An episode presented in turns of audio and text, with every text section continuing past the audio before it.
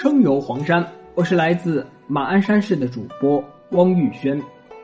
今天我给大家讲述的是黄山五绝。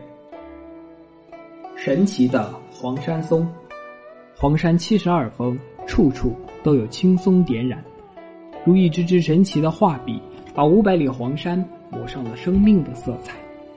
黄山之美始于松，不说那展翅欲飞的凤凰松，玉旗腾跃的麒麟松。也不说那清歌低吟的竖琴松，缠绵亲昵的连理松，但是那漫山遍野、普普通通的无名松，就足以把黄山装点的妙不可言。立于玉屏峰上的迎客松，则是千千万万黄山松中的至宝。它雍容端庄，仪态万方，让人魂牵梦绕、流连忘返。绝妙的黄山石。黄山怪石星罗棋布，点缀在波澜壮阔的黄山风海中。它们形态别致，争相竞秀，意趣无穷。黄山怪石的命名，或形似，或神似，饶有趣味。在黄山巧石中，飞来石就是极具代表性的景点之一。从北面看，状如仙桃，此时称作仙桃石；从南面看，如大海中的航船。于是人们送了他一个吉祥的名字——一帆风顺。黄山是当之无愧的天然巧石博物馆。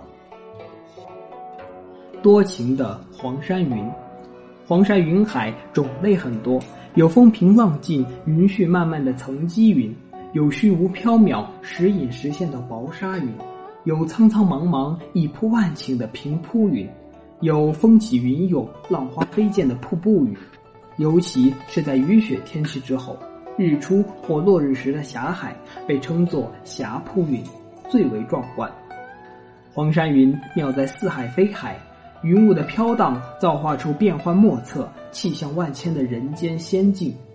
在黄山五绝中，云海是最奇妙的，它像魔术师一样，赋予了黄山动态的美感。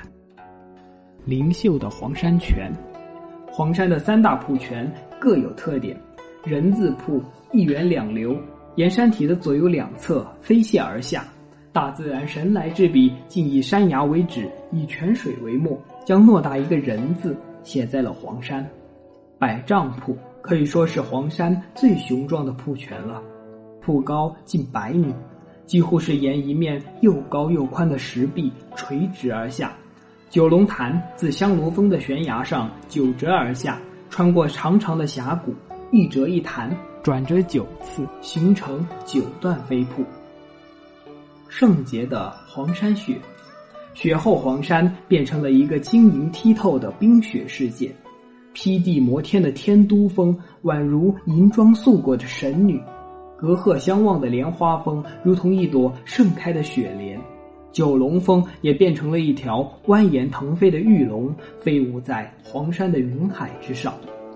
西海群峰奇异的石林，像一尊尊身着素服的神仙，聚集在峰头之上。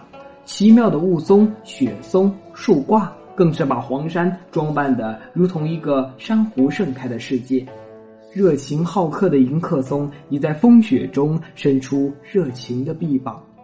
冬日的黄山向中外游人发出了圣洁的请柬。